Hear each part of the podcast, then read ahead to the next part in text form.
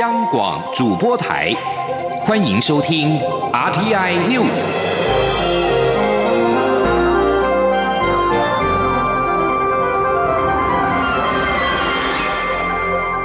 听众朋友您好，欢迎收听这节央广主播台提供给您的 RTI News，我是张顺祥。新内阁即将在明天就任，准阁魁苏贞昌的内阁团队渴望在今天明朗化。不过，财经跟两岸国防相关的首长异动不大。对此，民进党立委许志杰认为，虽然力求稳定，但可能让外界感觉改革的决心不够，希望未来能够有更多的中生代以及新生代的面孔。而国民党立委曾明宗则说，财经阵容不够强，恐怕难以让人民觉得有感。央广记者肖兆平的采访报道。在准阁魁苏贞昌连续几天密集约询后，苏内阁团队整体雏形大致完整，仅剩下部分部会首长依旧在十三号展开约询。针对目前已经公布的内阁成员，朝野立委各有看法。民进党立委许志杰表示，目前的组阁名单虽然有力求稳定的意涵，但却有改革决心不够的感觉，因此。他认为未来应该增加新生代面孔。他说：“内阁改组先微调，以稳定政务为优先，但却让人民有改革决心不够的感觉。后续应该增加中生代，才会有新鲜感和期待，并且有具体的方案和行动，才会让人民感动。”国民党立委曾明宗认为，去年九合一大选反映出人民对两岸交流以及拼经济的高度期待，但目前两岸以及财经部分阁员都是老面孔，对人民很难有新期待。他说：“不管是陆委会也好，或者国安团队也好，都没有改组，这第一点。第二点，有关拼经济的部分，不管是从国安会、经管会到财政部到经济部，样。”的阵容其实是太弱，那这一次也没有强化，所以我相信这样的改革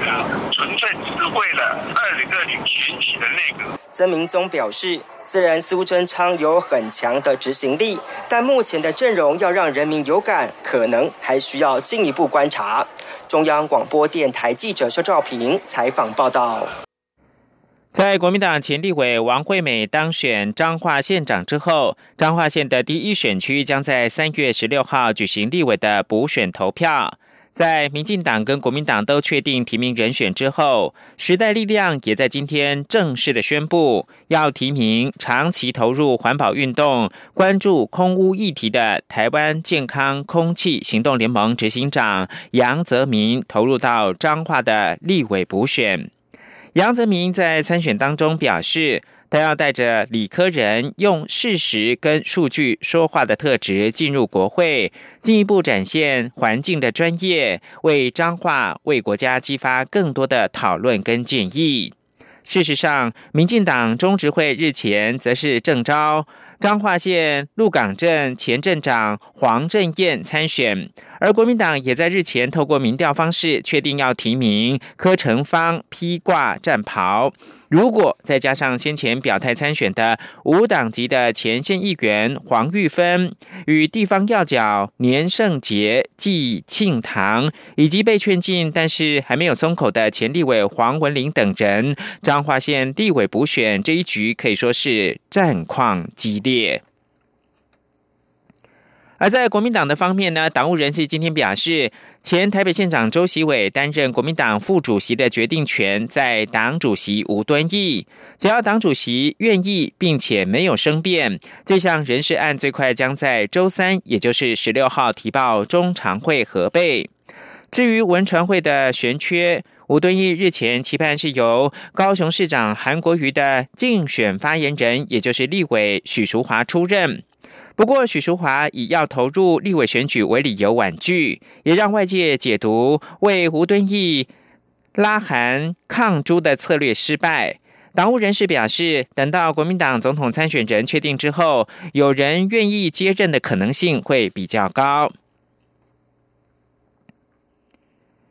由北师美术馆跟京都大学博物馆联盟共同策划的京都好博学特展，即日开始在北师美术馆展出。展出京都一共两百多件的历代古物，当中也包括了来自世界各地，以及一八九五年间到一九四五年日本统治台湾期间的珍贵史料文物跟照片，提供民众从日本大学生过去课堂上学习的视角认识。是过去台湾的人文风情。记者江昭伦的报道：北师美术馆与京都大学博物馆联盟从二零一五年开始跨海搭起交流平台，举办各式工作坊与国际研讨会，并首度在台合办京都好博学特展。该特展从京都十四所大学博物馆挑选两百多件学术研究与教学历程的珍贵文物，首次走出日本来台展出。文物不仅类型多元，年代更横跨西元前三世纪到十一世纪。更呈现过去京都高等教育教学现场教具与京都生活的文化传承脉络。这当中也包括在日本统治台湾时期，由当时的京都大学师生来到台湾研究、调查、收购的一些珍贵史料文物，包括在现今高雄桃园六桂一带实验林所做的山林生态植被调查报告与照片，以及一八九零年代到一九零零年代台湾各地风土民情的珍贵摄影资料。另外，也可看见台湾泰雅族早期的编织品、岛族的平板舟模型、礼刀，以及在下族的服饰等。整个展览不同于一般博物馆，会在每个物件旁仔细说明该物件的名称或特色，而是营造在大学课堂上的场景，让民众想象日本老师过去如何在大学里借由实际的物件展示、搭配研究，引导学生们对不同地方的地理文化与不同种族的初步认识，同时启发他们的学习兴趣。展览承办人赵一田说。些的一物件一群一群的，我们去回到学习方式，看到在这个时代里面，在用台湾的物物件、台湾的自然风情，是引发了什么样的学习？是哦，我们的重点是学习。赵一田强调，过去学习的场域主要在课堂上，但现代社会处处可以是教室，民众走进北市美术馆看京都好博学特展，也是一种学习。若民众透过该展览，能引起他们对于包括台湾文物在内的许多珍贵文物兴趣，进而愿意再去深入了解，也是他们非常乐见的。中国电台记者张昭伦台北怎么报道？关注中国，陕西省神木市一处煤矿十二号发生了矿顶坍塌事故，造成严重的死伤。截至今天十三号凌晨四点，已经知道十九个人死亡，两个人失踪。当局表示，正全力搜救当中。《明报》报道，十二号下午四点左右发生了井下冒顶事故。据报，当时入矿坑工作的一共有八十七个人。事故之后，六十六个人安全离开，其他二十一个人没有能够脱险。已经知道有十九个人确认遇难，两个人失踪。井下冒顶指的是地下开采过程当中，由于平衡的矿山压力遭到破坏，造成上部的矿岩层塌落的现象。事故发生的煤矿成立在两千零三年，隶属神木市百吉矿业有限责任公司，煤炭年产量是九十万吨，经过陕西煤炭生产安全监督管理局的批准核定。美国之音报道，江苏淮安金湖县过期疫苗事件曝光之后，当地发生了大规模民众的抗议事件。十一号上午，大批民众赶往金湖县政府讨说法，县委书记张志勇向民众喊话，引发民众一片嘘声。网传的视频称，张志勇不说实话，遭到民众殴打，在远警的保护之下才得以脱身。十一号晚间，大批的远警强行的清场抓人，与抗议民众发生了冲突，有人疑似被打倒在地，伤情不详。报道表示，江苏金湖县疫苗事件持续发酵，当地儿童被接种过期疫苗的案例不断的曝光。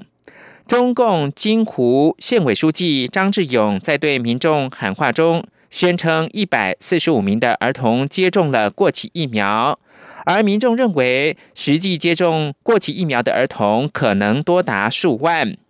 尽管张志勇在喊话当中表示道歉，但是在场的民众并不接受。愤怒的民众上前试图要围殴张志勇。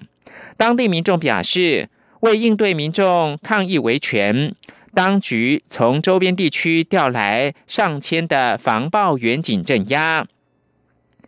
有家长发现疫苗本上的批号跟电脑查询的结果不一致，怀疑资讯被修改；而有的疫苗则根本没有批号。有中国媒体报道表示，当地使用过期疫苗的问题早已存在，涉及多个疫苗种类，有的疫苗过期长达数年。波兰逮捕华为技术有限公司在当地的员工，并指控他从事间谍活动。华为十二号晚上回应，王伟京因为个人原因涉嫌犯罪，华为决定要终止雇佣关系。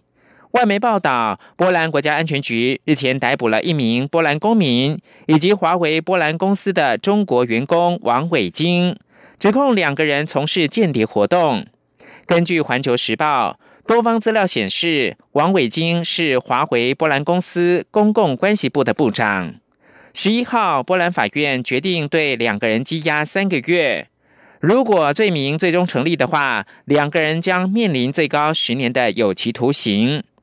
环球时报等中国媒体发布华为十二号晚上的最新回应声明，并再次强调。华为公司一直遵守业务所在国的所有适用法律法规，合规经营，并要求所有员工遵守所在国的法律法规。由于去年十二月才发生华为财务长孟晚舟在加拿大被捕事件，再有华为主管在海外遭到逮捕，引发了关注。中国舆论还质疑波兰此举背后有美国的影子。与此同时，波兰内政部长布鲁辛斯基十二号表示，欧洲联盟跟北大西洋公约组织是否对于要将中国电信设备制造商华为技术公司排除在市场之外，应该要制定共同的立场。而美国证券管理委员会正在调查波音公司跟加州一家卫星通讯新创公司之间的合约关系。这家卫星公司被指控遭到中国政府的掌控。彭博报道，卫星通讯新创公司全球 IP 创办人控告一个由中国企业跟个人组成的集团，涉嫌透过诈欺手段取得公司的掌控权。美国证管会十二月发函要求总部为在塞根度的全球 IP 保存跟调查相关的文件跟数据。这封信函本月已列入到这起洛杉矶法院审理的案件当中。华尔街日报上个月披露，这项涉及到政府管制技术的卫星订单，由中国政府挹注两亿美元，折合新台币六十二亿元资金。联邦参议员梅兰德兹因而要求美国财政部跟商务部要他调查这一起交易。这枚卫星的用途在提供非洲某些地区的高速网络存取的服务。美国总统川普十二号抨击联邦调查局 FBI 调查他是否为俄罗斯工作是种无的放矢的行动。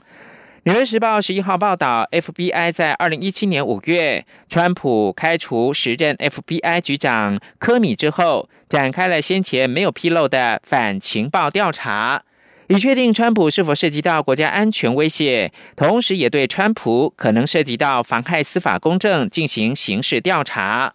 川普在推文当中表示：“无缘无故、没有证据就对我进行调查，真是一个彻底的傲步。”而美国众议院司法委员会主席纳德勒十二号则表示，下周将对于新闻报道 FBI 调查川普是否为俄罗斯工作而违反美国利益展开进一步的调查。